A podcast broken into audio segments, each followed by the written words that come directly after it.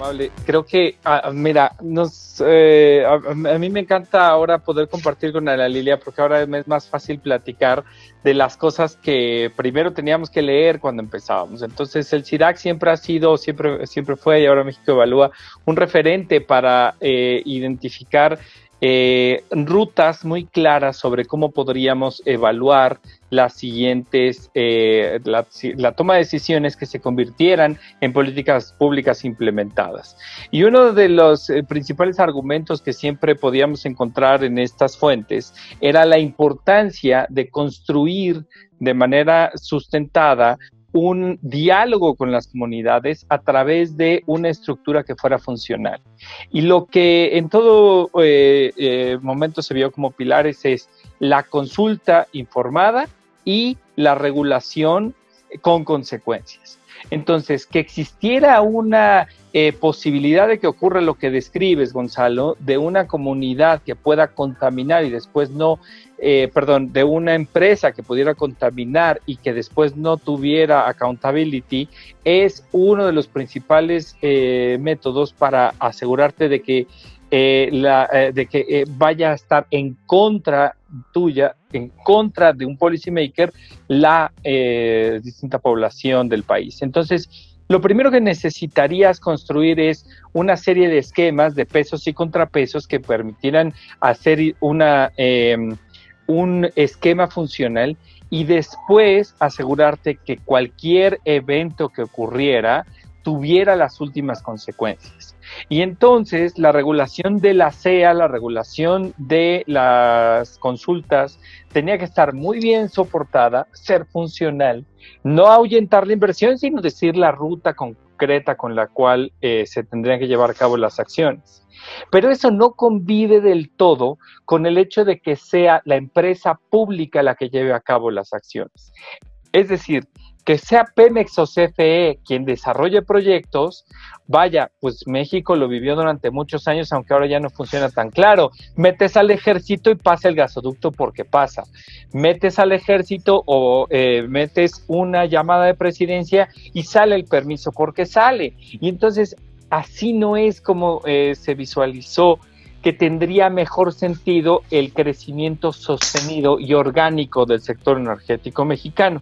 Que Pemex participe, que CFE participe, pero aprovechando el hecho que de todos modos estas dos empresas no es que hagan los proyectos en sí mismos, sino que licitarían proyectos estratégicos, contratarían a una empresa privada que sería quien detonara, como hasta ahora, los proyectos.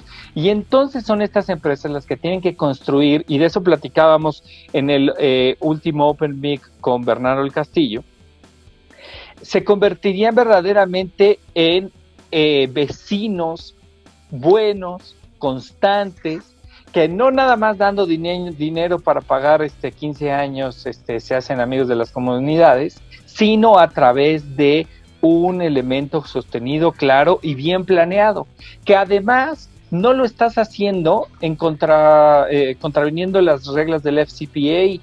No es que esté hubieras violando eh, elementos que tuvieras en tu regulación de tu país de origen, porque incluso lo puedes reportar para los permisos de la CRES más claro en este como uno de los elementos que después se te reconoce en tu tarifa. Y en el caso de CNH lo reportarías en tus planes de trabajo de una manera equivalente. Y entonces tiene mucho sentido que construyas un escenario funcional siempre que sea con reglas claras, rendición de cuentas y, por supuesto, una clara eh, estructura en donde puedas reconocer quién es tu vecino, hacia dónde va con un esquema de permisos.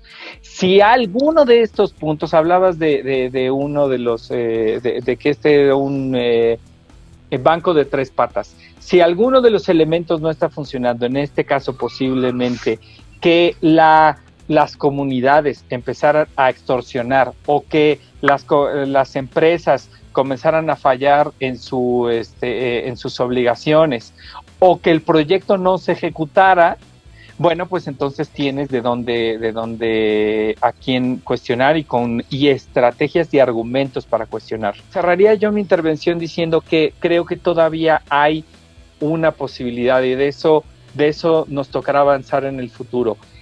la posibilidad es que el país retome una estructura clara de funcionamiento a través de los pesos y contrapesos que podemos tener. Y uno de ellos puede ser el TEMEC, otro puede ser que a esta misma administración los liderazgos que se van eh, surgiendo y que quieren ser presidentes en el eh, siguiente ciclo constitucional, pues van a estar procurando que algo de esta capacidad de estrategia energética se recupere. Fíjate, yo, yo voy a hacer mi última reflexión montado en lo que estás diciendo, David. Y esa administración nos parece tan extraña, por lo llamaría de esa manera, tan desconcertante, porque es la única que hemos aprendido en mucho tiempo que se está peleando con el dinero. Es la única que se está peleando en tener mayor riqueza. E incluso hemos escuchado de en no pocas ocasiones que el presidente, el mayor tomador de decisiones, no, no, no, déjense la riqueza, la riqueza no es buena, no, señor, la riqueza es lo que nos va a sacar de pobres a los mexicanos, especialmente a los que son más desprotegidos y más desfavorecidos. En este caso hay muchísima riqueza que tenemos allá abajo en el subsuelo, que con una visión, con respeto a la ley y sobre todo a la legalidad podríamos hacer realidad en relativamente corto plazo. El problema es que el tiempo, el tiempo ya no lo tenemos de nuestra parte. Están haciendo unos grandes avances, otras tecnologías, lo que estábamos platicando incluso entre nosotros hace unos cuantos años, de, que de pronto por ahí viene el hidrógeno y por ahí viene el hidrógeno. Y como yo siempre les he dicho, los autos eléctricos, las baterías de litio, quizá iban a ser el, el láser disc así grandote cuando el MP3 es el hidrógeno. Y los avances que están ocurriendo están siendo impresionantes. Cuando todavía pensamos de es que, ¿cómo vas a mover un tráiler con, una batería eléctrica? Pues a lo mejor no, pero con una de hidrógeno sí puedes. Así que estamos en una, estamos justamente en el inicio de una ola que no sabemos qué tan grande es y sobre todo en qué momento va a romper. Y lo peor que nos puede pasar es no montarnos en esa ola, quedarnos rezagados el tiempo, el tiempo es lo único que no se detiene y que no perdona a nadie. Así que esperemos que son las condiciones que nos deparan para lo que sigue. Soy de todas maneras con todo, soy optimista de lo que vaya, lo que sea que vaya a venir. Pero bueno, tenemos que trabajar muchísimo en ello. Perdón, yo creo que sería un, excelente cierre ahorita que lo mencionabas con esto de subirnos en la ola, Gonzalo. Eh, eh, que nos pudieras platicar algo que, que, entre tweets has dejado ver en algún momento y, he tenido la fortuna de platicar contigo. Eh, el actual gobierno nos menciona en su discurso esto que para mí, desde el punto de vista financiero, para ti como economista petrolero te va a sonar una incongruencia, pero hablan de guardar o administrar petróleo para las futuras generaciones.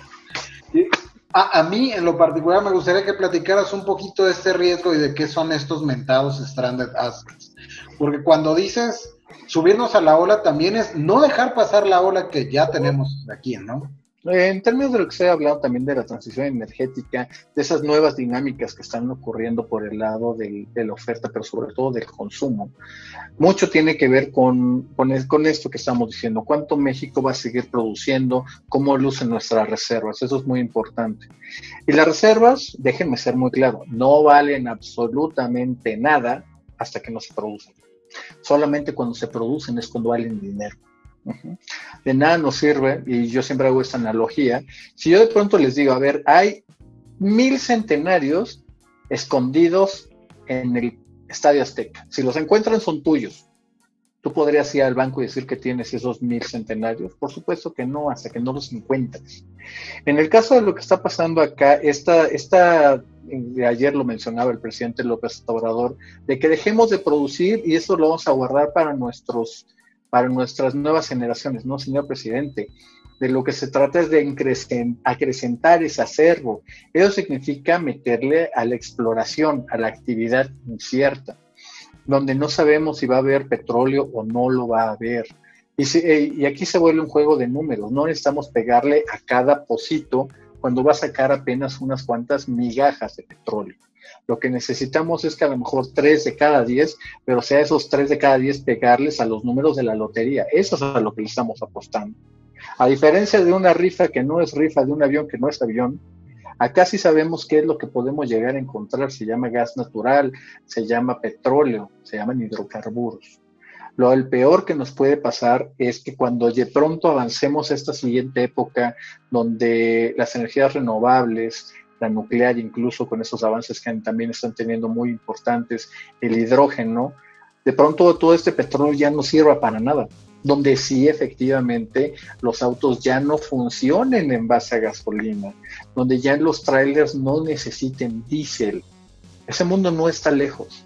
California está anunciando, es el mercado de automóviles más grande del mundo. California está anunciando para 2035 cierre de venta de nuevos automóviles con base en gasolina o diésel. Eléctricos es probablemente. Toda la razón. Es impresionante. Es totalmente cierto. Ahí está, el mundo está, el mundo está a 10, a 15 años de distancia. Eso, eso, eso va a ocurrir en nuestras vidas algunos de los que ya pintamos algunas canas vivimos el mundo sin que existieran las, el internet. A nuestros hijos ya les toca. Eso, ese es el mundo que les va a tocar a ellos. meter ahí la, la cuchara financiera, digo, y que tú como economista puedes entender desde la ley del producto escaso. Estamos en el extremo opuesto. En un mundo cuando el petróleo está perdiendo valor, me estoy adelantando a lo que iba a decir, justamente por entrar en desuso, por el desplazamiento derivado de estas otras tecnologías, hay un riesgo mayor que seguramente ustedes más eh, doctos en temas de, finanzas públicas, finanzas y políticas públicas pueden decir, el apostar a petrolizar una economía cuando el valor del petróleo no está haciendo otra cosa más que desvalorizarse es un riesgo gigantesco. Así es, nos vamos a quedar con mucha riqueza en el subsuelo que nunca jamás pudimos monetizar y que no pudimos crear que los mexicanos fueran más ricos. Ese es el costo de no hacer nada. Más para reflexionar un poco sobre este último punto de la responsabilidad social, eh, pues también promover un poco el el, estudio que acabamos de publicar en México Evalúa en la última parte, Vigilantes del Estado, sobre sus empresas estatales, hacemos una reflexión en este sentido y también pues la responsabilidad que tiene el Estado de perfeccionar los mecanismos. Actualmente, por ejemplo, las evaluaciones de impacto social que son administradas y preparadas desde la Secretaría de Energía, pues, eh, pues son, son un buen principio, pero necesitan mucha, mucha más transparencia, una eh, metodología también, tal vez someterla a, una revisión técnica de, con grupos de expertos, porque estas evaluaciones, eh, pues actualmente son más un trámite para no detener los proyectos, pero dejan de ser un insumo valioso para el ex post, ¿no? Ya que el, proyecto está aprobado, ya ha estado echado a andar, esa información pues no, no es como la parte viva del proyecto, que sirva como para una retroalimentación constante de la comunidad, para una revaloración tal vez del, en la misma empresa, eh, el operador, ya sea el operador o Pemex,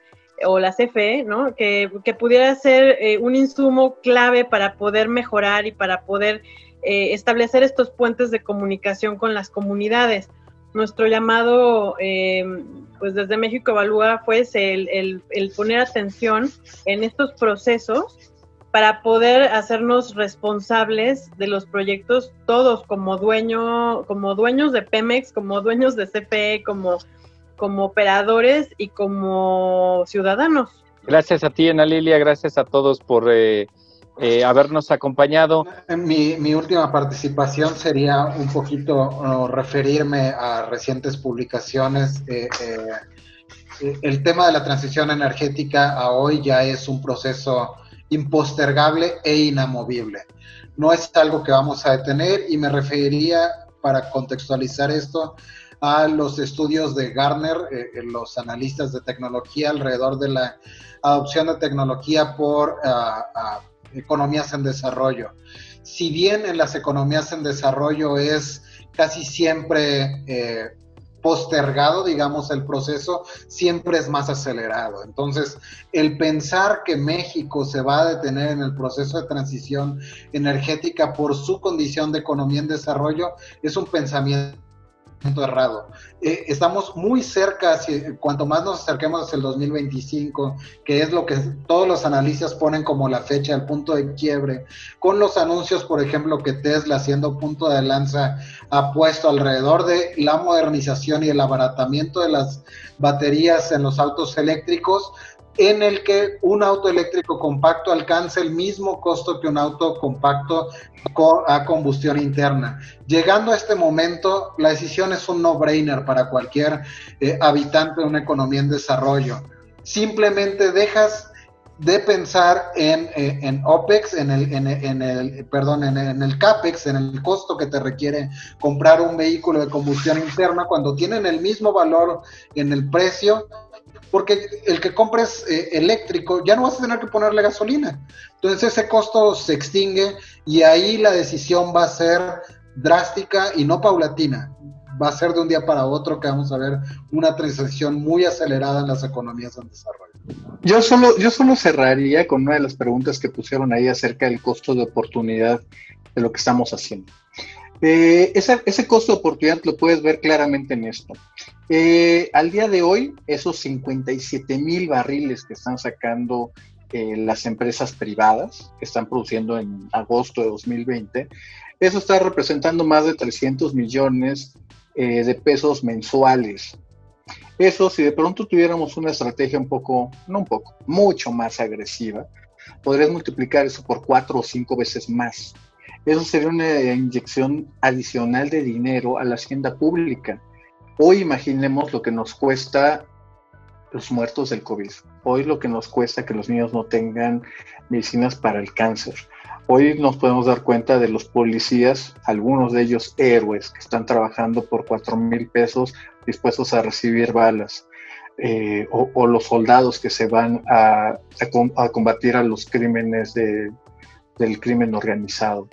Esos son nuestros costos de oportunidad. Es la población mexicana la que está viendo su mejor calidad de vida, que podría tener acceso a ella por decisiones simplemente que aparte de todo no tienen sentido, no tienen viabilidad en el futuro y que ya el futuro, el futuro no te va a esperar a si estás preparado o no, el futuro no se va a esperar a si tú crees en él o no, el futuro va a ocurrir. Y si no estamos preparados, simplemente nos va a dejar de lado y una generación entera se habrá perdido de grandes oportunidades de conocer un mejor país. Muchísimas gracias, Gonzalo, y de la misma manera muchas, muchas gracias a todos ustedes por escucharnos.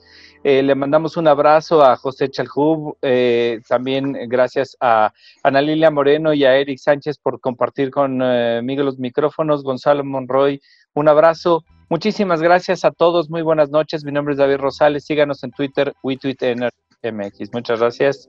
Gracias, gracias a todos. Buen fin. Muchas gracias por ver nuestro episodio. Síguenos en arroba MX para más información. También puedes ver nuestro programa en formato de video en YouTube. Links en la descripción del episodio. Gracias y hasta la próxima. WeTweet Energy MX.